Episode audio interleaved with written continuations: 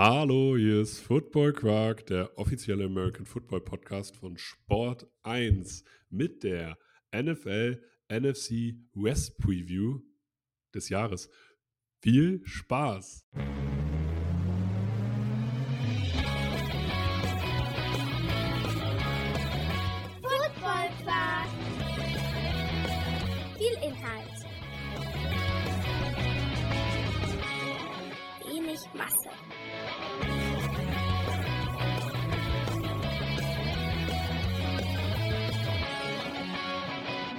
Hallo Philipp, Moin Torben. geht's dir gut? Ja, mir geht's gut. Wunderbar. Ich bin begeistert. Wir sind jetzt bei der letzten Preview und dann kann die NFL-Saison eigentlich auch schon anfangen, oder? Ja, würde ich auch sagen. Ja. Da, äh, das kann, das kann gerne losgehen jetzt. Ja, also Zwei sprechen, Wochen haben wir ja noch. Genau, wir sprechen ja dann noch über unsere Awards und so weiter und so fort. Aber, und unsere Tipps, Breakout-Kandidaten, Fantasy-Sleeper, also irgendwas lassen wir uns schon noch einfallen. Aber heute geht es erstmal um die NFC West. Eine durchaus traditionsreiche, erfolgreiche, interessante Division, oder?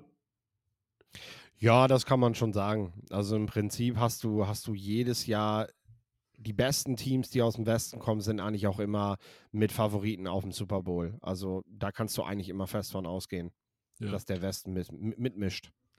Äh, Auf jeden Fall genau mindestens ein Team. Also sei es die, die Rams, sei es die 49ers, die Seahawks hatten ihre Ära, die Arizona Cardinals hat man auf einem guten Weg eigentlich, ja, gewähnt, gedacht, keine Ahnung. Aber da geht es gerade wieder äh, sozusagen einfach zurück. Deswegen würde ich sagen, lass uns einfach direkt reinstarten, bevor wir jetzt hier irgendwie groß Zeit Genau. verlieren. Wir sprechen und starten mit den Arizona Cardinals. Die waren letztes Jahr vier, bei 4 und 13, also vier Siege, 13 Niederlagen. Ähm, hatten nach Points allowed die zweitschlechteste Defense und nur die 21 beste Offense der Liga. Jetzt muss man natürlich gucken, was ist in der Offseason dort passiert.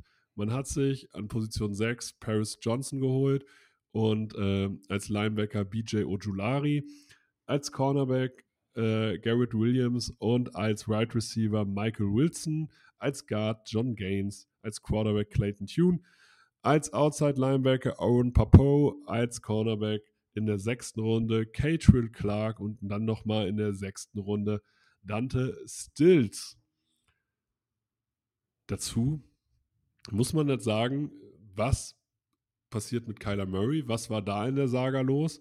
Und ansonsten war es eigentlich, ich nenne es mal, relativ ruhig um die Arizona Cardinals. Ähm, weil so richtig weiß man nicht, was passiert, was ist da eigentlich los gewesen in der Offseason? Weil wie schätzt du die Offseason dieses Teams ein? Ähm, was können wir von dieser Saison, bevor wir auf die Position an sich äh, eingehen, eigentlich erwarten? Ja, also die Cardinals haben zunächst einen neuen GM geholt, Monty, Monty Ossenford. Ähm, ja, man kann sagen, ein, ein Belichick-Zögling durch und durch, ne? war bei den Texans, Patriots und Titans äh, die letzten Jahre seit ja, 2002 durchgehend. Also mh, hast du da, glaube ich, eine klare Handschrift, wo die Reise für die Cardinals hingehen soll oder wer, wer ihn geprägt hat, sagen wir mal so. Ähm, der hat dann auch gleich äh, Cliff Kingsbury vor die Tür gesetzt, hat mit ähm, Jonathan Gannon von den Philadelphia Eagles einen neuen Head Coach geholt. JJ Watt hat sein Karriereende bekannt gegeben. Der Andrew Hopkins hat man sich von getrennt. Isaiah Simmons hat man sich von getrennt. Ähm, vom Offensive Lineman Josh Jones hat, hat man sich getrennt. Die hat man jetzt gerade wirklich in den letzten 24 Stunden noch getradet. Perfekter Zeitpunkt also für die Aufnahme, So. dass wir die noch mit drin haben. Und ich sag mal, gestern habe ich von einem sehr gut informierten NFL-Insider gelesen. Äh, ich habe euch doch versucht zu sagen, dass die Cardinals dieses Jahr einen ähnlichen Rebuild angehen wollen wie die Dolphins und Browns vor ein paar Jahren. Also das Wort Tanking wird zwar nicht benutzt, aber es ist schon sehr offensichtlich, was man da gerade vorhat. Man ist nicht überzeugt vom Quarterback, aber er ist jetzt auch nicht so schlecht, dass du sagst, wir müssen jetzt hier ähm, Also du hast halt nichts davon, wenn du Kyler Murray jetzt entlässt, weil du dafür sehr viel Geld bezahlen musst. Ähm, insgeheim hoffst du aber, glaube ich, dass er dir nicht mehr viele Spiele gewinnt, weil du dich nächstes Jahr eigentlich auf der Position und nicht nur auf dieser, sondern auf ganz vielen anderen verändern willst. Ähm, mit Clayton Toon hast du natürlich einen interessanten äh, Rookie-Quarterback geholt. Joshua Dobbs ist jetzt noch kurzfristig mit ins Team gekommen, der auch ein, ja, ein Veteran-Backup-Quarterback ist mittlerweile schon. Ein sehr, sehr intelligenter Quarterback, der allerdings eindeutig seine, ja, seine Grenzen hat. Ich bin gespannt, wie viele Quarterbacks wir dieses Jahr bei den Cardinals sehen. Also wann man tatsächlich Murray einfach strafversetzt, weil mhm. äh, die Cardinals nicht gewinnen wollen.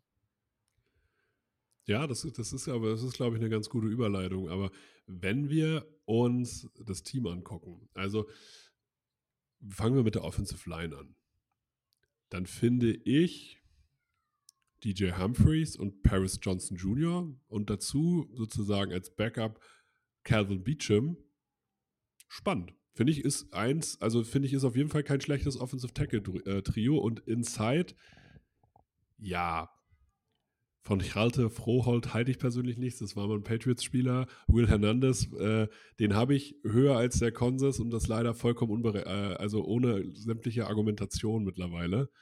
Und Elijah Wilkinson haut mich jetzt auch nicht vom Ocker. Also du hast eigentlich ein interessantes Offensive Line-Trio auf Tackle, aber Inside, sage ich jetzt mal, Verbesserungspotenzial. Oder wie siehst du das?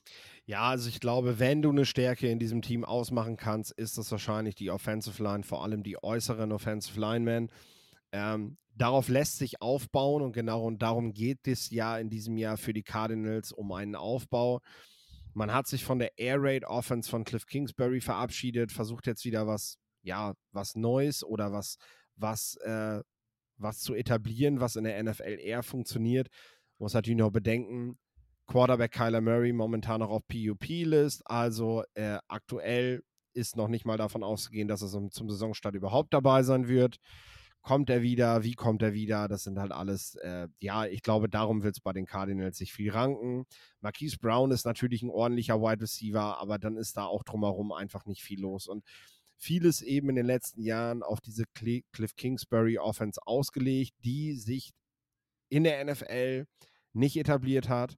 Ähnlich so der Versuch, Chip Kelly damals bei den Philadelphia Eagles mit seiner Offense, die er von den Oregon Ducks mitgebracht hat. Und das hat auch nicht funktioniert.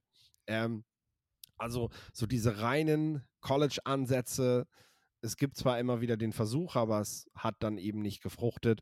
Und jetzt brauchst du halt eben ein, zwei Jahre auf jeden Fall, um diesen Kader umzubauen. Philly hat das damals relativ schnell hinbekommen, muss man sagen. Hm. Äh, Howie Roseman wird dafür ja auch sehr gelobt. Aber äh, Monty Ossenford hat hier keine kleinere Aufgabe vor sich ja. gerade. Prinzipiell muss man ja, wenn wir sowieso vom Rebuild sprechen, müssen wir ja gucken, welche interessanten ja, Pieces gibt es schon in dieser Offense. Und da fällt mir ein Spieler ein, der, wo ich sage, hey, der ist jetzt auch schon lange noch in der Liga, mit Trey McBride. Also wann wird Trey McBride oder wird er es überhaupt der erste Titan bei den Arizona Cardinals.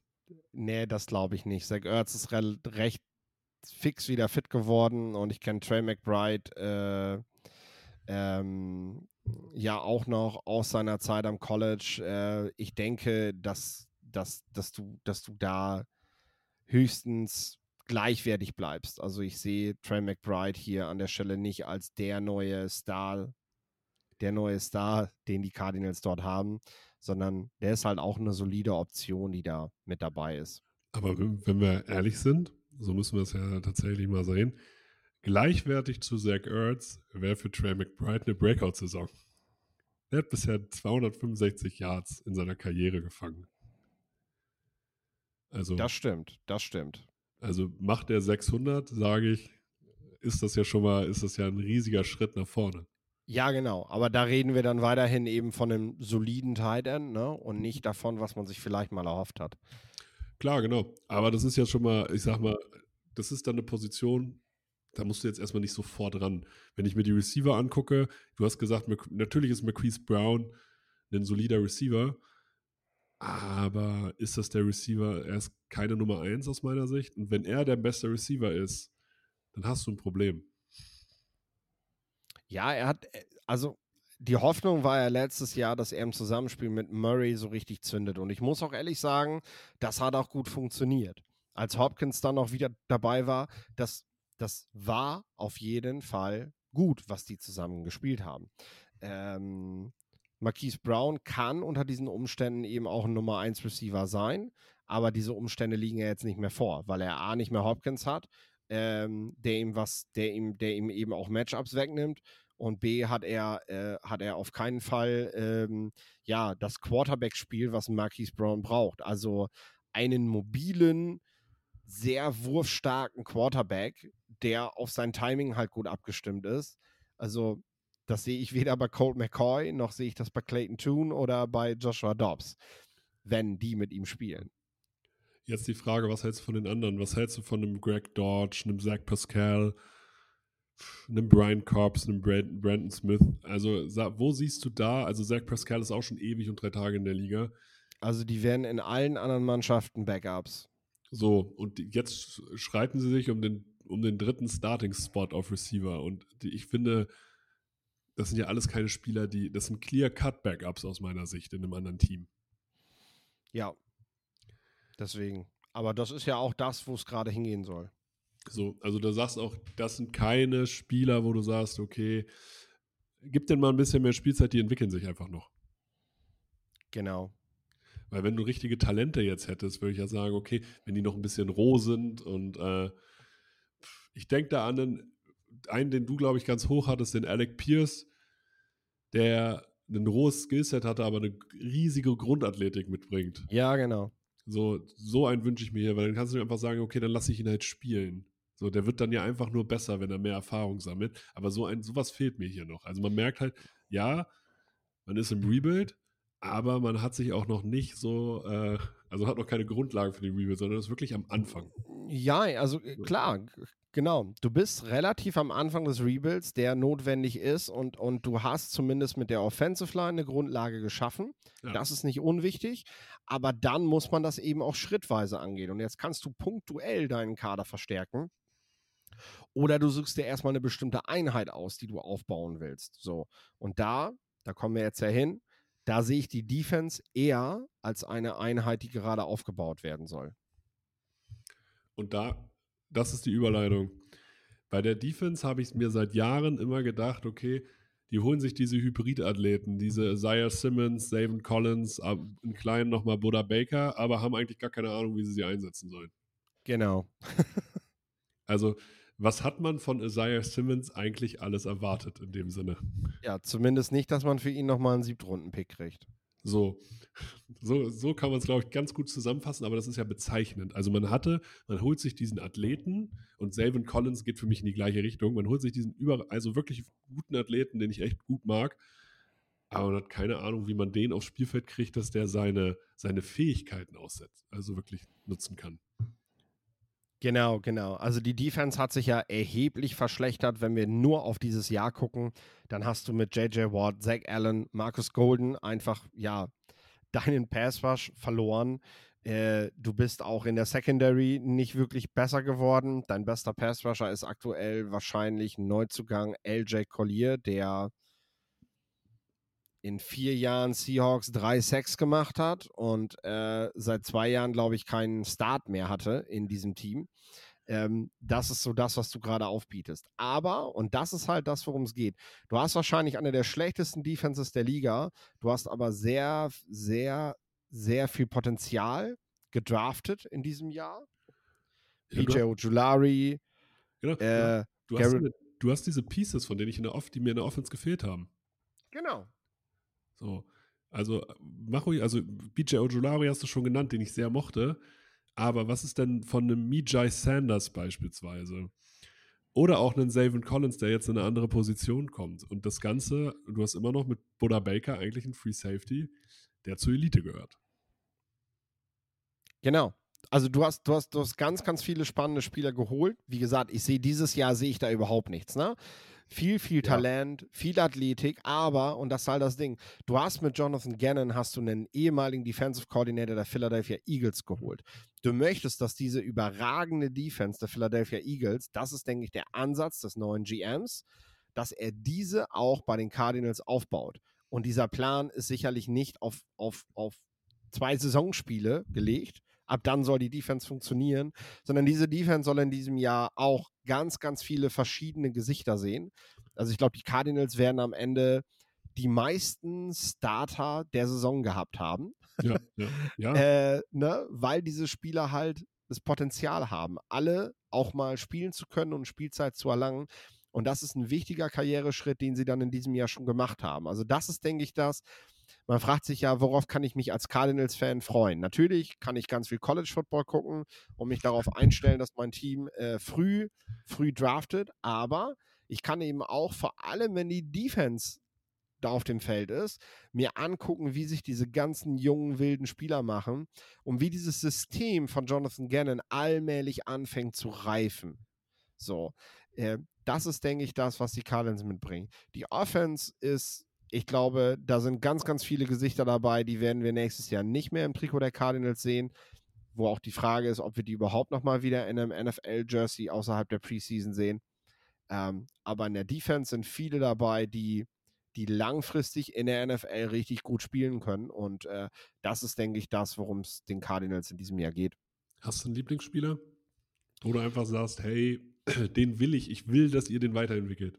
Ich bin ein großer Fan von BJ Ojulari. Äh, ich, mag, ich mag seinen Pass Rush. Ich finde, dass er nochmal viel reifer, athletischer und besser als sein Bruder Aziz ist. Mhm. Ähm, und äh, wenn der es wenn der's im, im Kopf zusammenkriegt, dann äh, kann das ein richtig, richtig geiler Pass Rusher in der NFL werden.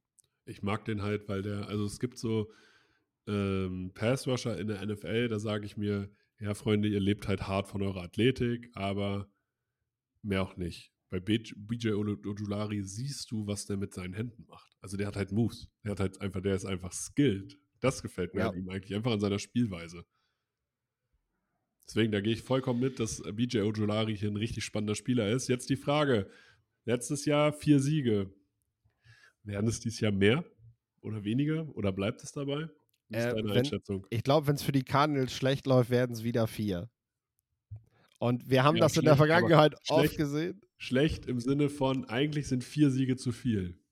Also wir haben das in der Vergangenheit ja oft gesehen. Gerade die Teams, die sehr viel darauf angelegt haben, dass sie viel verlieren. Also ich sag mal, der GM hat jetzt einen Plan. Und wenn wir das schon erkennen, dann kriegen das auch die Spieler mit. Und die Spieler und auch die Assistenztrainer, die vielleicht da auf der Kippe sind, die werden dem GM nicht den Gefallen tun, weil jeder Spieler, der gerade schlecht spielt und dafür sorgt, dass man einen guten Draftpick kriegt, und das ist so dieses Widersinnige am sogenannten Tanking.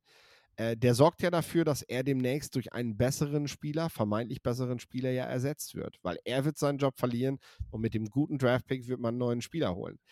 Deswegen ist diese Rechnung meist, die Bills haben das ja auch schon versucht und waren am Ende, glaube ich, sogar in den zweistelligen Draftplätzen und mussten für Josh Allen, äh, äh, also das war schon, war schon echt spannend zu sehen. Und ich denke, die Cardinals, es wird so eine Mentalität geben, gerade in der Defense. Nö, jetzt erst recht. Gerade mit den ganzen jungen Wilden. Ne? Und ich glaube, dass du damit ein paar Siege holst, die die Cardinals noch nicht auf dem Zettel haben. Also vier, vier bin ich dabei. Ich sag mal drei, einfach um das zu unterbieten. Äh, und also ich sehe schon, da fehlt schon ein bisschen Qualität. So, und weil gerade wenn ich das mit den anderen Rostern vergleiche, ich finde in der NFL super toll, man hat keine super Teams, du hast in jedem Team halt gute Spieler und so weiter. Ähm, und ich habe das Gefühl, die Liga wird eigentlich immer ausgeglichener, was die Kaderstruktur angeht. Und ähm, also, dass dieses System NFL wirklich funktioniert. Und da muss ich halt sagen, fallen die Arizona Cardinals für mich schon ab. Deswegen sage ich drei Siege. Drei ist auch gut. Ja. Das könnte aber für den First Overall schon reichen dieses Jahr. Ja, genau. Und aber wer, und das könnte tatsächlich, könnte schon ein bisschen bolder sein. Da weiß ich nicht, weiß nicht, wie du die einschätzt. Aber wer ihnen da Konkurrenz machen kann, sind für mich die LA Rams. Die LA Rams, letztes Jahr 5 und 12, ehemaliger Super Bowl-Sieger, haben immerhin Spieler wie Cooper Cup, Ma- Matthew Stafford oder Aaron Donald. haben letztes Jahr nur die 27 beste Offense gehabt und eine Defense mit Aaron Donald war nur, war die 10 schlechteste im Endeffekt. Die 10 schlechteste Defense. Und dann hat man im Draft, da man ja bei den Rams einfach sagt, Erstrunden-Picks interessieren uns nicht, man hat zumindest in der zweiten Runde Steve Avila geholt, man hat Byron Young geholt in der dritten Runde, Kobe Turner in der dritten Runde, Stetson Bennett, einen Quarterback, einen Winner, äh, geholt. In der fünften Runde Nick Hampton, Warren McClendon dann als äh, Tackle in der fünften, dann äh, Davis Allen, äh, Puka Nachua als Right Receiver, Travius Hodges Tomlinson als Cornerback, O'Shawn Mathis als Defensive End, Zach Evans als Running Back, Ethan Evans als Panther, Jason Taylor als Safety und Deshaun Johnson als Defensive End. Jetzt deine, die, wieder die große Frage, was hältst du von der, ja, von der Offseason der Rams, die Jalen Ramsey abgegeben haben, die Allen Robinson abgegeben haben? Ja, auf dem ersten Blick wirkt es so, äh, ist das jetzt ein Rebuild oder ist das keiner? Ne? Aber man muss halt sagen, Les Ned hat nicht nur Verantwortung dafür, ob das Team erfolgreich ist, sondern die Rams wollen auch für eine Identität stehen. Also Jalen Ramsey, Bobby Wagner, Spieler, die du als Veterans ja auch letztendlich erst in diesen Super Bowl-Kader geholt hast, die gibst du wieder ab. Spieler, die du aufgebaut hast, die von Beginn an in deinem Team sind, für die du auch einen Gegenwert hast. Natürlich bekommst du für Cooper Cup oder auch für einen Aaron Donald äh, wahrscheinlich sogar noch mehr Gegenwert, wenn du jetzt so einen richtig radikalen Rebuild anstrebst. Aber das sind auch Lichtgestalten für dieses Team. Also es gibt Menschen, die ins Stadion gehen, um die zu sehen. Das ist in Los Angeles nicht zu unterschätzen. Und auch das ist die Aufgabe von einem General Manager. Die Rams sind nicht in der Lage, eine, eine, eine, eine Zwei-Siegesaison zu spielen. Das kauft denen da keiner ab. Dann ist dieses multifunktionale Riesenstadion einfach mal leer, so wie bei den Chargers. So. Äh, das wollen die Rams auf keinen Fall, weil denen gehört der Pot. Die haben das nicht gemietet für einen Dollar pro, pro Jahr, sondern äh, die, die, die wollen, dass die Hütte da jedes Mal voll ist und dass die Rams in der Stadt eine Marke werden. Und dafür brauchst du Markenbotschafter, wie man so gerne sagt, und die müssen gehalten werden. Auch wenn andere sagen würden, der radikale Weg wäre besser. Das können die Rams sich nicht erlauben. Das ist so ein bisschen die Offseason der Rams, aber du siehst halt schon, abgesehen vom Quarterback Stafford, der auch halt zugezogen ist, ähm, ja, ist da nichts mehr, was du, was du, was du dir an Stärken mit ins Boot geholt hast, um dieses Team weiter auf Playoff-Kurs zu halten. Ich denke, dass allen Beteiligten bewusst ist, dass man da nächstes Jahr ein Team aufbaut, was wieder ein Contender sein soll. Aber auch relativ kurzfristig, weil sonst würden Donald und Cook sicherlich sagen, dann lass uns aber mal woanders hingehen, weil wir haben jetzt zwar schon den Titel geholt, aber dann wollen wir gerne nochmal woanders halt angreifen. Aber hm. das ist vielleicht auch der Vorteil, den die Rams haben, wenn ich das noch sagen darf. Sie haben halt den Super Bowl-Titel. Und das entspannt so ein Rebuild halt auch, ne? So, du musst dich von gestandenen Spielern nicht verabschieden, weil die sind, die sind im Endeffekt befriedigt, ne? So. Klar, die haben, die haben das große Ziel schon mal erreicht. Das ist natürlich beruhigend. Ah, und ich kann diese Offense ehrlich gesagt nicht wirklich einschätzen. Ich halte eigentlich von einem Matthew Stafford, wenn er fit ist, immer noch sehr, sehr viel. Ich halte von einem Cam Akers sehr, sehr viel. Der hat es bisher einfach nach seiner Verletzung einfach für mich nicht mehr so gezeigt. Ich mag einen Spieler wie Tutu Atwell oder Van Jefferson. Aber wenn Tutu Atwell und Van Jefferson deine besten Receiver sind, weil Cooper Cup gerade angeschlagen ist, dann hast du halt ein Problem. Und die Rams haben für mich immer von den Withworths dieser Welt gelebt, auch in der Offensive Line. Und da sehe ich halt auch Probleme. Und ich weiß nicht, ob ein Steve Avila da jetzt als Guard sofort wieder äh, sozusagen ein Upgrade sein kann. Äh, deswegen, ich kann mir halt vorstellen, dass diese Offensive Line wieder Schwächen hat. Ich kann mir vorstellen, dass Cooper Cup länger verletzt ist und Van Jefferson und Tutu Atwell halt heillos überfordert. Und dann möchte ich sehen, dass Matthew Stafford eine Saison fit bleibt. Weil so jung ist er dann doch nicht mehr. Die Detroit Lions-Zeiten sind dann leider vorbei. Ja, du musst ihn natürlich auch fit halten. Ne? Also die Offensive Line war letztes Jahr die große Schwachstelle, aber wir haben ja vor dem Podcast darüber geredet. So, wenn ein Team schlechter spielt, als man das eigentlich erwartet hat. Und das war ja bei den Rams letztes Jahr definitiv der Fall. Dann, dann ist eben oft der Grund dafür, dass du in den Trenches mehrere wichtige Spieler verloren hast. Und wenn wir uns angucken, äh, klar kommt Steve wieder mit rein, aber du hattest eben auch zum Beispiel mit Joe Noteboom und mit Brian Allen zwei Starter, die ja, die lange Zeit draußen waren, die, die nicht mitgespielt haben, die fehlten, die für, die, die für die fehlende Stabilität gesorgt, also die für eine Stabilität gesorgt hätten, wären sie da gewesen. Das wiederum hat den Quarterback wehgetan. Es gab weitere Verletzte auf Wide Receiver. Äh, ein Cooper Cup ist auch nicht fit geblieben. Ähm, das muss man halt alles mit einrechnen. Ne? Also wenn alle fit bleiben, ist dieses Team auf jeden Fall wieder Natürlich nicht auf dem Super Bowl-Level, aber schon auf einem wesentlich besseren Level, als wir das äh, letztes Jahr gesehen haben.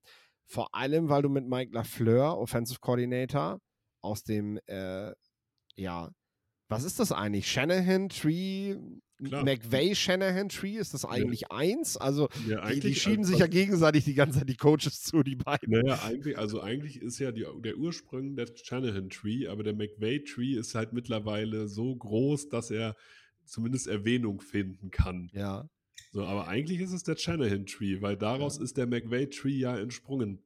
Oder sagen wir so, da, da stehen zwei Bäume sehr dicht nebeneinander und die Verästelungen wachsen mittlerweile fast zusammen. Also das ist, äh, das ist schon sehr passend. Bin ich auf jeden Fall sehr gespannt drauf, was Mike LaFleur in Zusammenarbeit mit Sean McVay mit dieser Offense anstellt, weil ich glaube, es gibt nochmal wieder neuen kreativen Input und man hatte auch den Eindruck, dass McVay den braucht. Er wirkte so ein bisschen, so ein bisschen so ein bisschen mutlos dann auch im Laufe der Saison so, ne? So, so, das war wirklich mal ein Super Bowl-Champion, der satt war. Und äh, jetzt braucht es einfach mal wieder neue Leute in diesem Team, die Hunger haben, die Bock haben. Und die auch natürlich dann so Veterans, wo McVay dann eben schon zugehört, weil er so jung schon den Super Bowl-Titel geholt hat, was halt, das ist so dein großes Ziel. Ich fand das jetzt in der Quarterback-Serie so gut. So Kirk Cousins hat halt, hat halt hinter so einer, hinter so einer Geheimtür hat er so einen, so, einen, so einen Trophäenraum und da ist halt eine Ecke immer noch frei für seine Vince Lombardi Trophy irgendwann so, ne? Und ja. das ist halt, er sagt halt, ja, na, das ist mein großes Ziel, so und darauf arbeitest du dein Leben lang hin und Kirk Cousins beendet wahrscheinlich seine Karriere, wenn er das gewonnen hat, so, dann, dann reicht ihm das, ne? Äh, Sean McVay hat das schon. Was will der noch, ne? Und das war tatsächlich eine Frage im letzten Jahr und auch andere Spieler haben das Dilemma äh, jetzt mit diesen Gesichtern, die du eben auch dann per Draft und so reinbekommst, äh, glaube ich, passiert da wieder was bei den Rams. Ja, aber wenn ich mir jetzt die Defense angucke, um hier einen Übergang zu schaffen, dann ist das für mich halt Aaron Donald und Friends, ne? Also ich sehe hier Aaron Donald, der der Elite-Spieler ist. Ich sehe hier nicht mal mehr einen, einen, ja, einen, äh, einen Rap oder einen Scott auf Safety, die ich noch gefeiert habe. Ich sehe hier Bobby Brown den dritten, ich sehe hier einen Chris, äh, Christian Roosboom, ich sehe hier einen Russ Geest oder einen Kobe Durant. Das haut mich jetzt hier nicht vom Hocker, egal auf welcher Position ich hier gucke. Also, was, wie bewertest du eine Secondary aus Robert Rockel, Jordan Fuller, Russ Geest und Kobe Durant? Ja, ich, ich glaube, wir haben halt jetzt äh, eine Defense, die wieder hungrig sein soll. Ne? Also, du hast halt viele, viele junge Spieler, Du hast auch hier viele Spieler mit Talent. Du hast mit Donald natürlich eine Lichtgestalt, zu der alle Spieler aufblicken. Ich glaube, für jeden NFL-Profi ist Donald einfach ähm, mit der beste Spieler dieser Liga. Und das bedeutet dir was, mit dem zusammen auf dem Feld zu, zu stehen. Und das bewegt auch was. Äh, ich denke, das ist etwas, was die Rams auch zurückhaben wollten. Weniger die Veterans, die, wie ich sage, die eben satt sind sondern mehr die Spieler, die, ähm, die, die Bock haben, die ballen wollen, die, die zocken wollen, die, die Plays machen wollen. Äh, und das ist so ein bisschen so der Schlüssel die, dieser Defense. Ne? Das bleibt weiterhin eine unterdurchschnittliche Gruppe. Ich bin auch weiterhin nicht überzeugt davon, ob Raheem Morris, der Nachfolger auf Brandon Staley, wirklich die Antwort ist auf Defense oder ob man da dann nicht demnächst wieder aktiv wird ich denke auch, dass man damals mit Wade Phillips, mit einem Veteran-Coach, diesen Aufbau erstmal gestaltet hat, dass das gar nicht blöd gewesen ist. Und ich denke auch, sowas wäre vielleicht auch in diesem Jahr ein guter Weg für die Rams gewesen. Wenn wir uns schon so verjüngen wollen, dann lass uns doch auch vielleicht so einen DC besorgen, der, der Bock hat. Der, hm. äh, also nee, nee, nicht der Bock hat, sondern der, der, ähm, der sich mit Spieleraufbau halt richtig gut auskennt. Ne? Ähm, sag mal, wenn Ron Rivera nächstes Jahr nicht mehr Head Coach der Commanders ist oder so, ist das so ein Name, der mir halt äh, da in den Sinn kommt, ne? den du da gebrauchen kannst. Der mag vielleicht nicht mehr das modernste Konzept haben, was da passt, aber der schafft es halt auf jeden Fall, die, die Spieler auf absolutes Top-Level zu trainieren. Ja, aber für mich ist es jetzt gerade so, wir erwarten von den Rams aufgrund der Historie, aufgrund von einzelnen Spielern ja eigentlich immer noch was. Du hast jetzt hier aber eine Defense, die und ja, eine Draft-Rank sagt erstmal was aus. Du holst jetzt hier, äh, arbeitest hier mit Dritt-, Viert-, Fünft-, Sechst- und Siebtrunden-Picks oder undrafted ja. Spielern außerhalb von Aaron Donald. Ähm, die Rams haben bewiesen, dass sie das können, dass sie auch in tiefen Runden noch sehr, sehr gute Spieler holen können. Aber du hast hier halt, du hast hier halt keine Baseline in dem Sinne. Also nee. wenn du mir jetzt sagst, das funktioniert alles, dann sage ich nee. ja, auf Vertrauen des Scoutings kann man dafür argumentieren. Ne? Finde ich, kann man, gibt es Argumente. Aber es gibt halt genauso viele Argumente für, ey, wir sprechen hier von der schlechtesten Defense der Liga. Ja, ich sehe die Cardinals halt noch schlechter, ne? Weil du hast halt Donald. Und ja, genau, äh, auch wenn er eine sehr, sehr, sehr, sehr zentrale und, und er ist halt eine zentrale Figur dieser Defense und er wird seine Plays machen und Donald zieht eben auch Leute mit. Das ist wie im letzten Jahr JJ Watt, ähm, den die Cardinals bitterlich vermissen werden. Äh, das sind so Spieler, die ähm, ja die bedeuten was. Die bedeuten allen Spielern was. Und du, du, du, die Rams werden ein Spiel defensiv nie abschenken. Das kann den Cardinals passieren. Den, die Rams werden das nicht tun. Solange Donald auf dem Feld ist, wird kein Spieler in der Defense aufstecken. Das wird nicht passieren. So. Und ähm, das gibt dir am Ende eben, äh, gibt dir am Ende eben ein, zwei Siege mehr. Also, wenn wir jetzt, wenn wir jetzt dann zur Prognose kommen, ja. dann haben wir bei den Rams, sehe ich sechs Siege weil sie dann aber auch zweimal die Cardinals schlagen. Ja, ich bin halt bei vier Siegen. Ne? Also ich bin bei den Cardinals bei drei und bei den Rams bei vier, weil ich halt sage, ich möchte halt sehen, dass Aaron Donald die ganze Saison spielt. Ich möchte sehen, dass Cooper Cup die ganze Saison spielt und dass Matthew Stafford die ganze Saison spielt. Und das sehe ich nicht. Nee, aber die sind ja erstmal erstmal dabei und ähm, ich denke, dass du halt Spiele gegen die Colts, gegen die Cardinals, auch Steelers wirst du mithalten können. Wie gesagt, zweimal die Cardinals, du hast die Commanders, ähm, Saints noch dabei. Ne? Also das sind Spiele, wo ich die Rams schon, wo ich nicht sehe, dass sie unter die Räder kommen. Und das ist halt der Unterschied zu den Cardinals. Die Cardinals sind für mich einfach ein Team, mhm. was, was auch richtige Packungen kriegen wird dieses Jahr. Ähm, die Rams werden nicht unter die Räder kommen. Kommen wir zu den Seattle Seahawks. Die waren letztes Jahr, finde ich, eine positive Überraschung der Saison.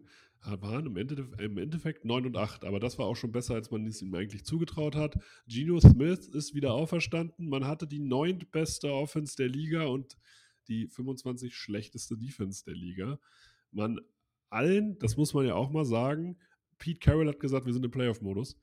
Vor der Saison habe ich drüber gelacht, danach musste ich, muss ich leider zugeben, er hat recht behalten.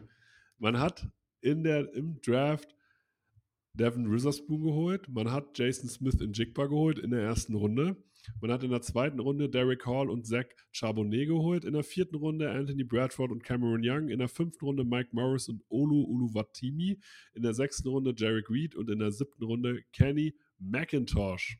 Da muss ich jetzt sagen, der Name ist schon sehr, sehr cool. Ähm, was hältst du? Ach ja, und dann hat man Bobby Wagner zurückgeholt. Ganz wichtiger Moment. Ähm, was hältst du von der Offseason? Die war schon stark. Also du hast aus dem Russell Wilson Trade, glaube ich, echt richtig, richtig Gutes rausgeholt. Äh, mit Devin Witherspoon, einen, einen, heimlichen Kandidaten auf den Defensive Rookie of the Year tatsächlich. Ja. Auch mit Jackson Smith und Jigbar wahrscheinlich den besten Receiver der Klasse.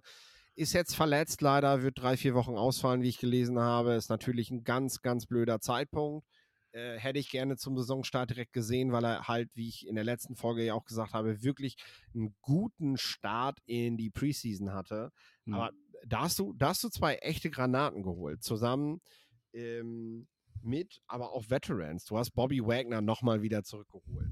Ähm, du hast auch mit Devin Bush und Jaron Reed, mit Drummond Jones interessante Defensive-Spieler nochmal geholt, die halt alle gestandene Profis sind. Das passt zu den Seahawks, dass sie auf der einen Seite keine Angst davor haben, auch mal so ein paar riskante Charaktere zu holen. Aber dann haben sie auch wieder Jungs dabei, die die halt gerade ziehen. Ne? Also die so für so ein Teamgefüge sorgen. Er sagt so, jetzt hörst du mal auf mit den Faxen, jetzt wird hier vernünftig, jetzt werden auch die letzten drei Raps im Training nochmal vernünftig durchgezogen hier. Ne? So, ja. äh, das funktioniert. Das gefällt mir echt richtig gut. Und Gino, Gino ist natürlich ein Quarterback. Äh, reden wir schon über die Offense? Wir können auch erstmal, also ich muss tatsächlich jetzt nochmal sagen, einfach über Off-Season-Moves. Ich glaube, die Seahawks haben nicht nur dieses Jahr richtig gut gedraftet, sondern letztes ja, Jahr natürlich. muss man es auch nochmal sagen. Abraham Lucas, Charles Cross, Kenneth Walker äh, und Tariq Woolen in einem und Boye Maffei, das meine ich auch aus dem Draft, ne? Ja, ja, ja, ja. Äh, alle in einem Draft zu holen, war letztes Jahr schon stark und dieses ja. Jahr machen die einfach da weiter dass man halt sagt, ey, das, irgendwie hat man das Gefühl, das passt jetzt zusammen. Das, und das Bild habe ich letztes Jahr noch nicht gesehen, aber dieses Jahr ist es klar. Ja, und denken wir drüber nach. Hm. Äh, zwei gute Draftklassen, vor allem auf defensiver Seite, haben am Ende ein paar Seahawks-Jahre wirklich geprägt. Ne? Ähm, ja die, äh, also, also diese zwei guten Draft-Jahrgänge zum richtigen Zeitpunkt haben dafür gesorgt, dass äh, in Deutschland sehr viele Shirts mit dem Seattle Seahawks-Logo verkauft wurden. Äh, weil das gleichzeitig mit dem, mit dem, mit dem Hype, der äh, im deutschen Fernsehen kam, halt aufkam, äh, sind die Seahawks schon eine sehr beliebte Mannschaft, auch eine Mannschaft, die in Deutschland spaltet, aber auf jeden Fall eine sehr beliebte Mannschaft. Und ähm, das ja, passt natürlich jetzt zum Senderwechsel in Deutschland, auch wenn die Seahawks das wahrscheinlich weniger berücksichtigt haben bei ihrer Auswahl an Spielern. Aber jetzt, jetzt haben sie halt wieder so gute Leute gedraftet, zwei Jahre nacheinander. Und ich sag mal, wenn die 49ers es schaffen, mit, mit Brock Purdy um, um Super Bowls zu spielen, ne? Dann ist Seattle aber auf jeden Fall auch gut aufgestellt dafür. Ja, wir, wir können jetzt mal über die Offense reden eine, ich versuche es mal mit Fragen, damit du einfach darauf reagieren kannst. Ist Geno Smith ein Top 10 Quarterback? Nein. Letztes Jahr? Statistisch ja, statistisch ja, insgesamt nein. Ich kann dir hm. sagen, ich, ich habe ich hab, ich hab ihn, äh, also der, der ist schon stark gereift, das siehst du auch. Du siehst einfach mehr Ruhe bei ihm, du siehst mehr Überlegungen, du siehst mehr Plays, die er macht in der Bewegung äh, wo er auch viel, viel Selbstvertrauen hat und, und der Mannschaft auch so zeigt, so hier, lauf hier nochmal hin, da nochmal hin, so, ne? Also er ist mehr und mehr zu diesem Pocket-Passer gereift, den du halt mhm. haben willst in, in dieser Liga. Aber am Ende des Tages, und das hat auch die zweite Saisonhälfte gezeigt, die war dann schon schwächer, weil Gino hat Limitierungen, die ihm Defenses dann natürlich auch weggenommen haben. Also die haben ihm dann auch schon geguckt, so, dass sie, dass sie versuchen, ihn einzuschränken das, was du bei eben bei diesen Quarterbacks, ich habe gerade Brock Purdy schon genannt, Jimmy Garoppolo, das ist so diese Liga an Quarterbacks, die so sind, die du halt immer wieder aus dem Jared Goff. Jared Goff statistisch sieht, sieht, super aus, keine Frage, ne? Ist aber ein Quarterback, den du mit dem richtigen Gameplan eindeutig beschränken kannst. Und Geno Smith ist auch so ein Quarterback. Hm, aber für mich ist, äh, ich habe bei den genannten gerade, Jimmy Garoppolo und, äh, und so weiter, ja, ich sehe Geno Smith trotzdem besser gerade als die. Für mich ist er so die, die neue Kirk Cousins-Version, so ungefähr, bloß in ein bisschen sympathischer und mehr Winner-mäßig. so. äh, ja, ja, wie, wie gesagt, das geht mir vielleicht schon zu weit, aber das wird die Saison zeigen. Er hat auf jeden Fall äh, eine sehr gute Situation. Mit DK Metcalf, mit Tyler Lockett, mit, mit dem Kenny Walker, mit Zach Charbonnet. Klar, viele Verletzte auch dabei gerade, aber auf jeden Fall eine Offense, die ihm, die ihm das auch gibt, was er braucht, um zu strahlen. Genau, wenn Kino, in, in Geno Smith muss in die richtigen Umstände kommen, aber wir können darüber diskutieren, finde ich, und das wäre jetzt meine nächste Frage. Kenneth Walker, DK Metcalf, Tyler Lockett, Jason Smith und Jigba, Noah Fant. Top 5 Waffenarsenal der Liga, ja oder nein? In der Zusammenstellung. In Alle der fit. Zusammenstellung, in der Zusammenstellung würde ich sagen ja. Und wenn du drauf blickst, wie du das mit den 49ers vergleichen musst, denen man das ja auch nachsagt, mit Christian McCaffrey, mit Debo Samuel und so weiter, können die sich da auf jeden Fall messen. Das und das, ich, und ich habe das Gefühl, dieses Waffenarsenal ist, ich sehe das nämlich genauso, äh, läuft so ein bisschen unterm Radar, wie gut die sind. Ja, und die, die Line, da willst du jetzt vielleicht als nächstes ja. hinkommen, äh, ist ja auch mit Charles Cross auf Left, Left Tackle, mit Lucas auf Right Tackle, äh, schon sehr stark zusammengedraftet worden und, und wirklich stabil. Also da verstecke ich mich als Quarterback gerne hinter. Ja, und du musst ja sehen, man hat hier ähm, bei den Cardinals, habe ich drüber gesprochen, ja, mir fehlen hier irgendwie Pieces, wo ich sage, hey, die müssen sich weiterentwickeln. Du hast hier mit Spieler wie ein Tyler Lockett, die Cam Metcalf, zwei Spieler, wo du weißt, was du kriegst. So, und das, was du auf einem sehr, sehr guten Niveau kriegst. Du hast aber auch Spieler wie Charles Cross, Abraham Lucas oder Jason Smith und Jigba, wo du weißt, es ist hier nicht unwahrscheinlich, dass ihr einfach aufgrund der Erfahrung oder der steigenden Spielzeit einfach besser werdet während der Saison. Oder dann jetzt in der zweiten Saison einfach einen riesigen Step macht. Also darauf kann man, man kann sich darauf einstellen, dass Charles Cross besser sein wird als letztes Jahr. Ja, einen Schritt zurück machst du als Offensive Lineman eigentlich nur in der Pass Protection und nicht während der Entwicklung. Das ist, mhm. das ist nicht wie bei einem Quarterback, wo du halt immer so ein bisschen so diese, diese Wellenbewegungen hast, ne?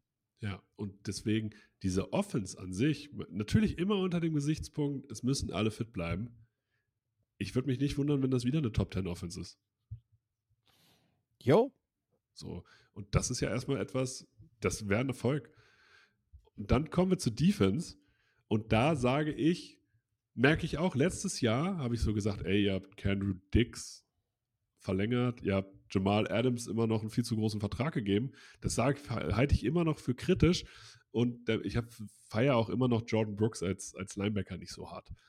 Aber einen Drummond Jones zu haben in der Defensive Line, einen Boye Maffei, der sich weiterentwickeln wird, Nucena und Wosu, der sich weiterentwickeln wird, Devin Witherspoon und Rick Rulin als Cornerback-Tandem und natürlich auch das Safety-Duo ist ja gut, ich finde sie nur zu teuer. Und, zu, und du hast trotzdem, du hast einmal die Baseline, mit dem Safety-Duo, mit Bobby Wagner, mit Nwosu, mit auch Jordan Brooks oder einem Drummond Jones. Und die Baseline ist, glaube ich, nicht mal niedrig, aber du hast halt auch Talent. Maffei, Witherspoon und Rulen, auch einen Derek Hall, wo du einfach davon ausgehen kannst, dass du besser wirst. Und ich habe noch gar nicht von den Julian Loves und Kobe Bryants gesprochen, wo ich sogar sage, ihr habt sogar Tiefe auf manchen Positionen. Also ganz ehrlich, äh, wenn du dir das anguckst und ähm, ich, ich will, will Seahawks-Fans nicht in so einen Hype bringen, ne? aber wir, wir, wir sind hier, glaube ich, mit der Defense am dichtesten dran an dem, was wir damals als Legion of Boom bezeichnet haben. Äh, wir das haben, darf man nicht sagen, aber ja, ja. Ja, wir haben richtig, richtig krasse Playmaker in der Defense, in der Secondary. Du hast, ich glaube, für den Run-Stop, was im letzten Jahr wirklich so das Kryptonit dieser Mannschaft gewesen ist, äh, was man auch in München gegen Tampa Bay gut sehen konnte von der Tribüne aus, äh, hast du, hast du in diesem Jahr, hast du, äh, hast du mit Jaron Reed, auch mit Boje Maffei ja. hast du einen Spieler, wie du schon sagst, das ist ja eine Qualität, die er hat gegen ja. den Lauf, ne? So, ähm, du hast mit Wagner den, den, den Tackling-Leader der letzten 20 Jahre wieder zurück ins Team geholt. Und, und sorry, aber ich habe bei den Rams letztes Jahr nicht gesehen, dass er ja, der, dass er der, davon irgendwas verloren hat. Also ja. der macht halt wieder an die 100. 200 ja, Sag, sagen wir mal so, 200 ja, Pickel, wenn es so, 180 sind, aber es ist trotzdem viel. Da musst, du, da musst du halt mit rechnen. Und äh, das natürlich mit Jordan Brooks daneben, mit Devin Bush, der auch noch mit dabei ist. Ja. Dann hast du, dann hast du, dann hast du mit Daryl Taylor noch einen noch noch einen Pass-Rusher, der, ja, der auch nochmal so den nächsten Schritt gehen kann in diesem Umfeld, weil äh, gute, gute Spieler machen Spieler mit Potenzial besser, weil sie dann einfach das, was sie gut können, gut, gut ausspielen können, aber auch nur sich darauf fokussieren müssen.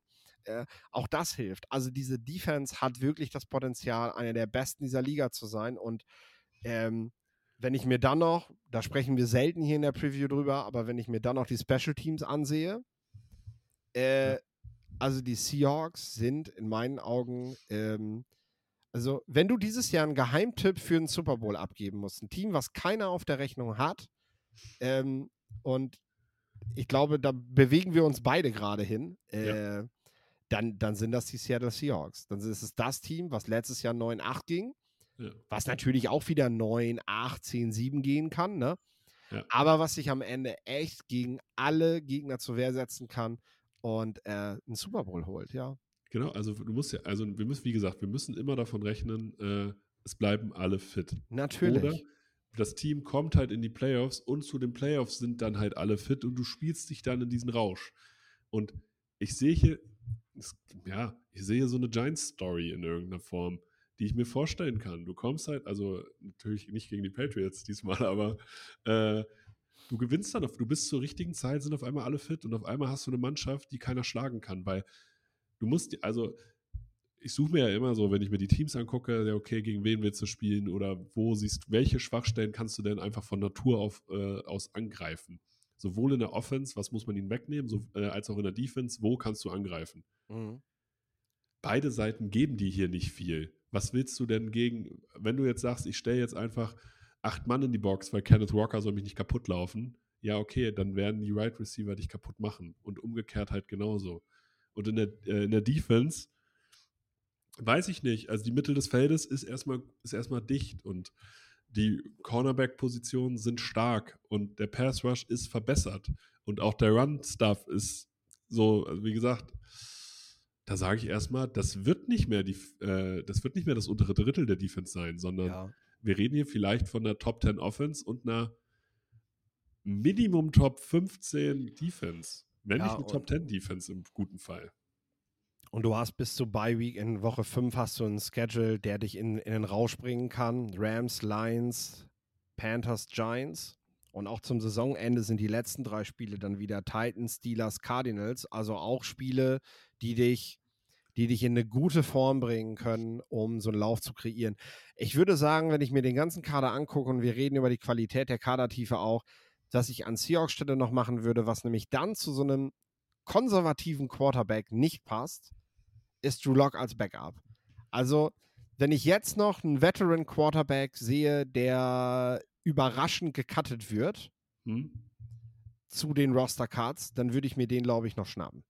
Ja, und das dann wäre ich safe, weil dann sage ich, wenn Gino wegfällt, der, der, der hat nicht diese, diese Spitzenklasse, dass ich das nicht auch mit einem durchschnittlichen, ich sag mal, Dalton zum Beispiel, Ja. dass das mit solchen Quarterbacks halt irgendwie füttern. Ne? Da würde ich dann keinen so einen so einen Ganzlinger haben wollen, sondern da würde ich echt sagen, so, okay, dann ist der Backup von Jimmy Garoppolo eben Brock Purdy und das müssen die Seahawks in dem Moment eben auch umsetzen und sagen, äh, hier brauchen wir einen konservativen, einen konservativen, konservativen Pocket-Passer, der, äh, der, ähm, der hier genau reinpasst. Ja. jetzt die große Frage, wo hast du sie? Ich gebe ihnen zehn Siege in der Regular Season. Seattle ist kein Team, was, was, was mal eben so acht, neun Siege so in Folge durchmarschiert. Das sehe ich nicht tatsächlich. Hm? Aber wie du schon sagst, wenn es im richtigen Moment zusammenpasst, und das haben die Seahawks unter Pete Carroll in der Vergangenheit auch schon gezeigt, dass sie sich so in der zweiten Saisonhälfte in so einen Rausch gespielt haben, dann äh, kann da ganz viel zusammengehen. Ja. Ich, ich wollte Ihnen auch zehn Siege geben. Ich gebe Ihnen jetzt elf. Einfach nur aufgrund dessen, dass wir nicht das gleiche tippen. Ähm, und ich sage halt auch, der Schedule kann halt, es kann halt ein Elf-Siege-Team sein, weil der Schedule halt auch einfach passt. Weil wenn ich die ersten vier Spiele und die letzten vier gewinne, dann habe ich schon acht. Ja, und ich meine, damit schüren wir jetzt die Erwartungen. Ähm, insgeheim, glaube ich, haben wir Seahawks-Fans, die schon so, ah, das wäre doch ganz nice, so, ne? Ja, Wieder wir, so wir eine wollen, dass die recht haben, die Jungs. coole Saison, ja, genau. Und äh, andere werden sagen so, ah, ihr habt die viel zu hoch, keine Chance, ne? Ich sage aber ganz ehrlich, wenn ihr, wenn ihr auf die verschiedenen Quoten für Winning Records und so schaut und auf die Kader, dann finde ich, hast du, hast du bei den Seahawks den größten Unterschied. Irgendwie traut Vegas denen nichts zu. Aber wenn man sich anguckt, was da rumläuft, dann, dann musst du ihnen unbedingt was zutrauen. Ja, Äh, und letztes Jahr, letztes Jahr muss ich auch sagen, ich habe ihnen letztes Jahr auch nichts zugetraut. So, ich habe letztes Jahr gesagt, ey, was ist das für ein Team, Leute, wenn die vier Siege holen. Fünf Siege, weil bei Pete Carroll. Aber Pete Carroll habe ich auch kritisiert, muss ich auch sagen. Aber da haben wir auch nicht mit der starken Draftklasse gerechnet. Du musst Genau. überlegen, über wen reden wir hier gerade. Wir reden über Boje Maffei, wir reden über Charles Cross, wir reden über Lucas. Wir reden jetzt auch dieses Jahr haben wir das Vertrauen gewonnen, dass Ja. auch diese Draftklasse gut sein wird. Äh, ne? Und ähm, darüber machst du es halt. Und eben der Punkt, und das kann ich Seahawks-Fans nur mit auf den Weg geben, guckt euch die Jahrgänge damals mit, mit äh, hier, Cam das war so, war so Thomas. 2011 Ja. die Runde war das. Guckt ja. euch diese Draft-Jahrgänge an, durch alle Runden durch. Wie viele Jungs von denen waren am Ende nicht nur Starter, sondern wirklich Pro Bowler. Und äh, wenn Seattle das jetzt gerade wie, wiederholt mit Pete Carroll, dann sind die, sind die eine überragende Mannschaft. Kommen wir zur überragenden Mannschaft in dieser Division der letzten Saison. Die San Francisco 49ers, letztes Jahr 13 und 4, die sechstbeste Offense nach gescorten Punkten und die beste Defense nach Points allowed. Man kann eigentlich gar nicht in ja, Superligen genug sprechen, weil dieses Team voller Stars gepickt ist. Wir kommen trotzdem in der Offseason erstmal zum Draft. Da hatte man keinen Erstrunden- und keinen Zweitrunden-Pick, aber drei Drittrunden-Pickte. Picks mit Jair Brown, Jake Moody, Cameron Latour. In der fünften Runde zwei Stück mit Daryl äh, Luther und Robert Beal. In der sechsten Runde Dee Winters und drei in der siebten Runde mit Braden Willis, Ronnie Bell und Jalen Graham. Was man hier geschafft hat, und das äh, finde ich jedes, finde ich tatsächlich sehr, sehr bewundernswert. Man hatte eigentlich schon die beste Defense Line der Liga und man hat sich einfach Javon Hargrave noch dazu geholt. Und äh, ein Spieler, der, glaube ich, weiß, was er kann und der immer nur in guten Defensive Lines spielt, sowohl bei den Steelers als auch bei den Eagles. Also ich, ähm, und jetzt kommt er halt zu den San Francisco 49ers. Also ich glaube, der Typ hatte wahrscheinlich in, der, in seiner NFL-Karriere einfach die besten Mitspieler. Ähm, trotzdem ist er natürlich selber auch, ja, er selber steht natürlich auch für Qualität. Was man sagen muss, Mike McGlinchey als Starter auf Right Tackle hat man abgegeben. Trotzdem man hat natürlich, und das darf man nicht vergessen, man hat Legende Sam Darnold noch dazugeholt, der gerade als zweiter äh, äh, Second String Quarterback gehandelt wird. Aber allgemein, wie schätzt du diese 49ers ein? Ähm, also ich mache das jetzt tatsächlich immer so ein bisschen daran gemessen, was, äh, was im Vergleich zu den Seahawks halt, halt vorgefallen ist bei den 49ers. Ja. Und der Vorteil der 49ers ist, sie haben vier Siege Vorsprung.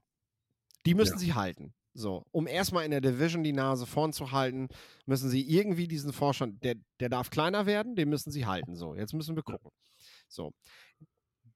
Weder ein Draft-Pick in Runde 1 und 2. In Runde 3 holst du dir mit deinem zweiten Drittrunden-Pick erstmal einen Kicker. Jack Moody ist ein geiler Kicker. Er war überragend in Michigan, hat mhm. Klatsch Field Goals reingemacht. Ähm, der kann wirklich viel, ne?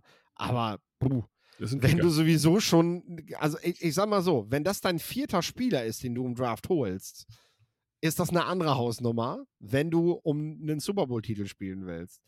Ist das aber dein zweiter Pick, ist das, ist das nicht gut in Runde 3. Deswegen, also das sei schon mal zuerst gesagt. Dann finde ich generell die Verstärkung über den Draft, wenn ich mir die Namen ansehe, nicht annähernd so, so klasse, nicht annähernd so klasse wie bei den Seattle Seahawks. Und äh, klar sind, ist Javon Hargrave, glaube ich, die, die große Verstärkung. Der kommt allerdings natürlich in eine Unit, die sowieso schon sehr stark war. Also da musst du dich fragen, um wie viel besser macht Javon Hargrave diese überaus dominante Defense-Line jetzt noch, weil dominant war sie halt vorher schon und äh, hat halt alles weggespielt und jeder Gegner musste sich Gedanken machen, wie er die 49ers umspielt. Ne? Also ich sag mal so, ich würde zum Beispiel in Fantasy keinen Running Back draften, der, der zweimal gegen die 49ers ran muss, weil das stinkt. Das, äh, das ist ganz egal, wen du da auflaufen lässt. Das ist halt echt eine Hausnummer, was die können. So. Das ist halt so ein bisschen meine Frage. Und dann das Offseason-Thema schlechthin: Quarterback. Brock Purdy, Tommy John OP. Und es ist mir ganz egal, was ich gerade von Medien höre und was die 49ers mir versuchen zu verkaufen. Ich habe in der Vergangenheit noch nicht einen Quarterback gesehen, der davon nicht eingeschränkt war. Und zwar nicht nur in dem Jahr, sondern langfristig in seiner Karriere eingeschränkt war, wenn er diese UCL-Verletzung hatte.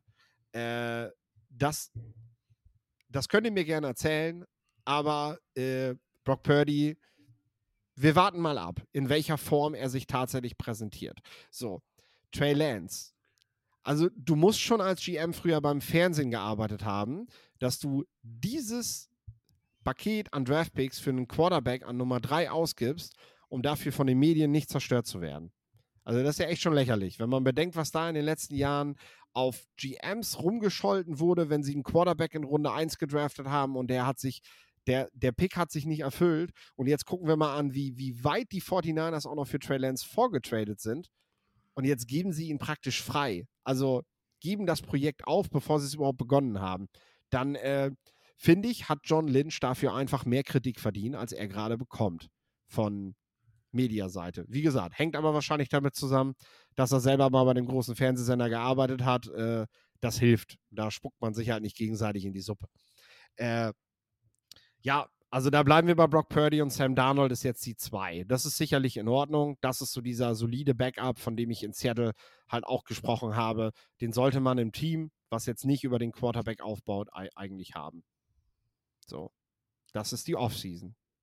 Genau, und die Offs, und du sagst es halt komplett natürlich, sobald du gewinnst, sind alle Leute glücklich. Und sie haben nun mal gewonnen und das gibt ihnen erstmal recht. Aber der Überraschungseffekt mit Brock Purdy ist jetzt auch erstmal weg. Die Leute können sich jetzt, die haben jetzt Tape. Und ich, du weißt, natürlich, du musst einen Christian McCaffrey, einen Debo Samuel, einen Brandon Ayuk und einen George Kittle und natürlich auch einen Kyle Juszczyk, äh, das sind Elite-Spieler auf ihren Positionen. Aber ich bin halt der Meinung, du bist halt A nicht tief auf diesen Positionen, weil der dritte Receiver ist schon Jahuan Jenkins. Ja, und danach wird es noch dünner. Ähm, das heißt, du hast auch nur diese Star Power. Das heißt auch hier wieder, es müssen alle fit bleiben. Immer. Weil der Abfall sozusagen von deinen Startern zu den Backups, der ist schon da. Und wir haben es schon angesprochen, die Offensive Line ist nicht besser geworden. Also wenn du Mike Lynch, man kann von dem halten, was man will. Man, vielleicht ist er nicht der Elite Right Tackle, der ähm, der Liga. Aber er ist auf jeden Fall ein guter bis sehr guter Starter als Right Tackle. Er ist vielleicht kein Elite-Spieler, aber ich finde, er ist ein sehr guter Starter. Und Colton McKiewicz weiß ich nicht, ob mir das die gleichen Vibes gibt. Natürlich hast du Trent Williams. Aber du hast gerade Trent Williams. Und der Rest lebt vom System. Dass du über Zone-Blocking halt nicht so viele individuelle Klasse brauchst. Aber ja. der Rest lebt davon warten wir es ab tatsächlich, ne? Und die Offensive Line war ja auch immer ein Erfolgsschlüssel. Du hast aber eben auf dem Feld, du hast auf dem Feld die Avengers, wenn man so will, und die sind gecoacht ja. von Iron Man Shanahan, ne? Äh, der, die, der die da in, ins ja. Feld schickt. Das, das ist natürlich schon echt heftig, was da aufs Feld kommt. Und das ist auch, ich habe ja gesagt, wir vergleichen mal ein bisschen mit Seattle das ist auch alles nochmal einen kleinen Tacken besser. Also das klar. Eine halbe Klasse so ungefähr. So. Äh, ja. ja. George Kittle macht da vielleicht einen Unterschied mit Christian McCaffrey zusammen. Ne? Samuel Brandon Ayuk würde ich jetzt in dieselbe Schublade stecken wie ja. Lockett Metcalf. Mit einem fitten Jackson Smith und Jigba hast du da vielleicht sogar den Vorteil. Ja. Aber ich würde sagen, mindestens Christian McCaffrey und das zeigt eben auch dieser Trade im letzten Jahr äh, der, der reißt es dann schon raus. Und ähm, wenn die 49ers einen Super Bowl gewinnen, hat sich dieser Trade auch gelohnt. Wenn nicht, dann ja, können am Ende halt alle sagen, ja, blöd, einen Running Back da zu nehmen. Aber ja, ich glaube, Christian McCaffrey nur als Running, als Running Back zu bezeichnen, wird ihm auch nicht gerecht. Genauso ist George Kittle nicht einfach nur ähm, ein Tight End. So. ähm, ich denke, dass du bei den 49ers offensiv auf jeden Fall wieder mit sehr, sehr viel Kapelle rechnen musst. Die Sache ist halt nur, ja, es braucht nur einen soliden Quarterback dahinter, aber du bist aktuell, ja, einer schweren Vorverletzung von Brock Purdy und Sam Darnold davon entfernt, dass, äh, dass das da nicht funktioniert. Und das haben die 49ers in der Vergangenheit schon oft erlebt. Die 49ers haben nicht erst seit letztem Jahr ein verdammt gutes Team. Und sie haben das auch schon mit irgendwelchen aktuellen Third Stringer Quarterback, Nick Mullins oder so war da schon Starting Quarterback, weißt du, so, so, so. Er hat 100 Yards geworfen. Äh, ja, also Shanahan setzt da halt wieder, setzt da halt wieder alles auf die Karte und äh, ich meine, das Projekt Trey Lance aufzugeben ist das eine, damit daneben gegriffen zu haben, aber insgesamt ist das am Ende vielleicht deine große Schwachstelle, die dafür sorgt, dass du, dass es wieder nicht reicht. Also du musst halt sehen, du hast, du sagst, du, du hast die Avengers auf deinem Waffenarsenal, aber du hast halt die Position, die am meisten Einfluss aufs Spiel hat, die hast du halt limitierend besetzt. Ja, weil sonst hätte ich gesagt, dass der Quarterback halt äh, derjenige welche ist, der da den Hut auf hat, ne? So. Den blechernen. Aber das ist halt in dem Moment der Head Coach und nicht der Quarterback. Ja, und das ist halt, das ist ein riesiger Unterschied vom, also wenn man das jetzt einfach mal vergleicht, weil ja, ich gebe dir, Christian McCaffrey ist besser als Ken, äh, Kenneth Walker, George Kittle ist besser als Noah Fant und ja, das Receiving-Trio äh, der Seahawks ist besser als das Receiving-Duo in dem Sinne von, äh, von den 49ers. Aber Geno Smith ist vielleicht kein Elite-Quarterback, aber er ist besser als Brock Purdy. Ja, Und wir reden, also, und ja, also Shanahan holt halt am meisten aus dieser Offense raus. Aber ich sehe noch nicht, also ich kann mir vorstellen, dass das dieses Jahr keine Top 10 Offense ist. nee, tatsächlich nicht. Aber dann hast du ja immer noch den Garant, die Defense. So, Äh, ne? Und wenn wir über Legion, Le- Legion of Boom 2.0 reden, dann reden wir in der Defense von Defensive Player of the Year neben Armstead und Javon Hargrave. Äh, Rotationsspieler wie Cleveland Farrell, äh, die, Ja. die halt die halt vielleicht 25% der Snaps sehen, wenn es hochkommt, äh, was dann auch wieder passt. Das ist übertrieben. Was diese Front Seven reinlegt, ist, äh, da können sich höchstens die Philadelphia Eagles mitmessen. Genau, also man muss ja mal sehen, dass ein äh, Clem Farrell, der wurde sicherlich zu früh gedraftet an Position 4 damals, aber jetzt mit 25% der Snaps ist das immer noch gut. Und ein Javon Kinlaw, wo alle gesagt haben, hey, der ist roh und der hat Potenzial, der ist jetzt Backup. Ich fand damals einen Marlon Davidson im Draft, der in der zweiten Runde von ihnen gedraftet wurde, äh, richtig spannend, muss ich, muss, muss ich sagen. Und, äh, und fand den auch gut. Und der ist hier Third Stringer. Der wird gerade bei ESPN als Third Stringer genommen. Ja, Also, weil du hast Hargrave, Armstead, Nick Bosa, das sind alles Pro Bowler. wird es wahrscheinlich nicht mal in den Kader schaffen, dein Marlon Davidson. Ja, genau. Ja, ein Second Rounder, der es nicht in den Kader schafft, das gibt es auch nicht so häufig. Nee.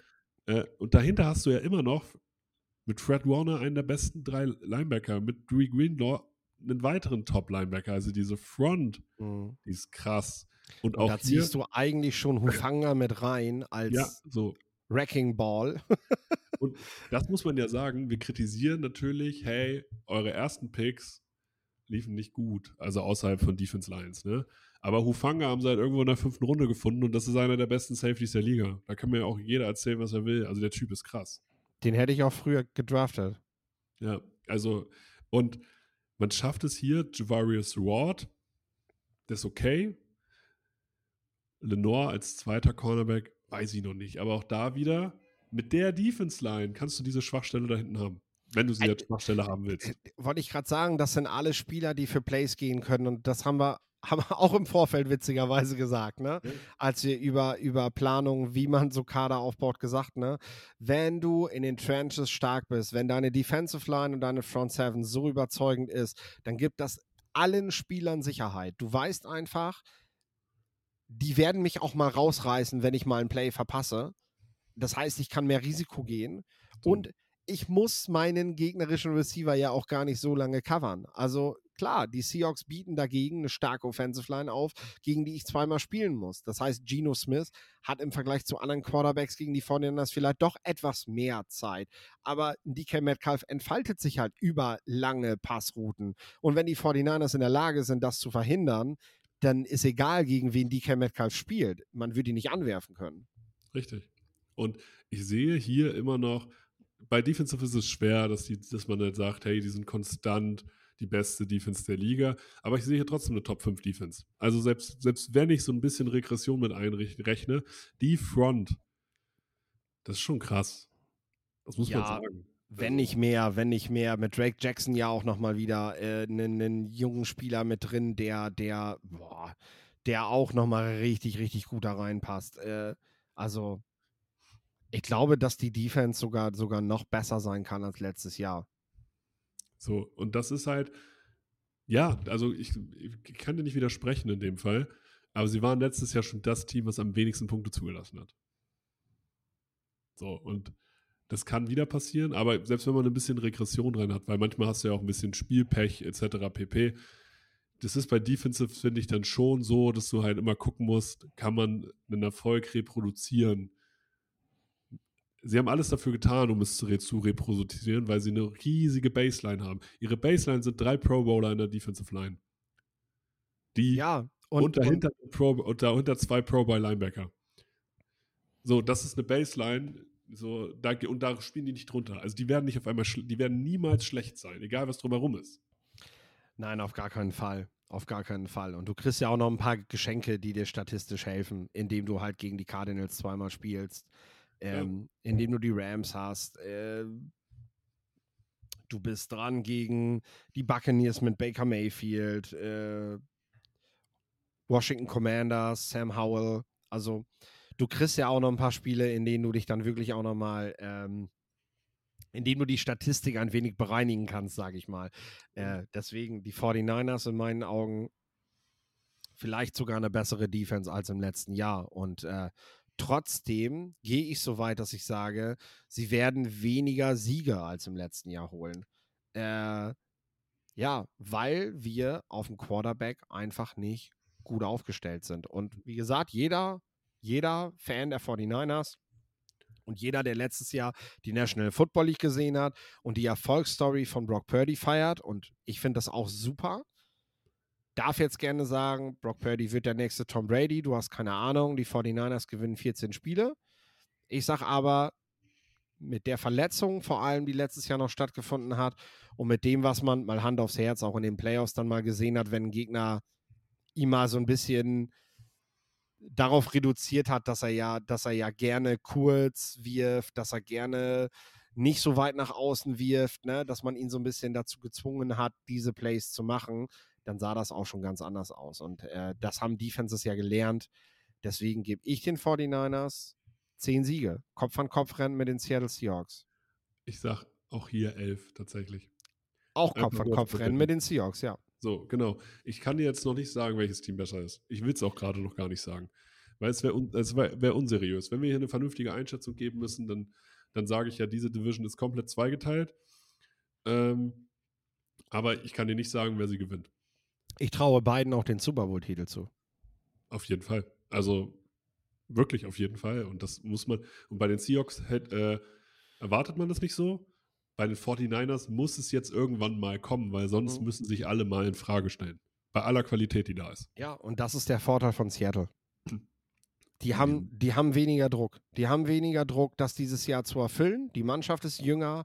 Äh, die Mannschaft hat eher Chancen darauf, äh, also die, die, die- Mannschaft hat eher Chancen darauf, in einen Lauf zu kommen, ähm, na, als die 49ers. Bei den 49ers ist eher die Gefahr so, dass es, dass es nicht so läuft, wie man sich das wünscht.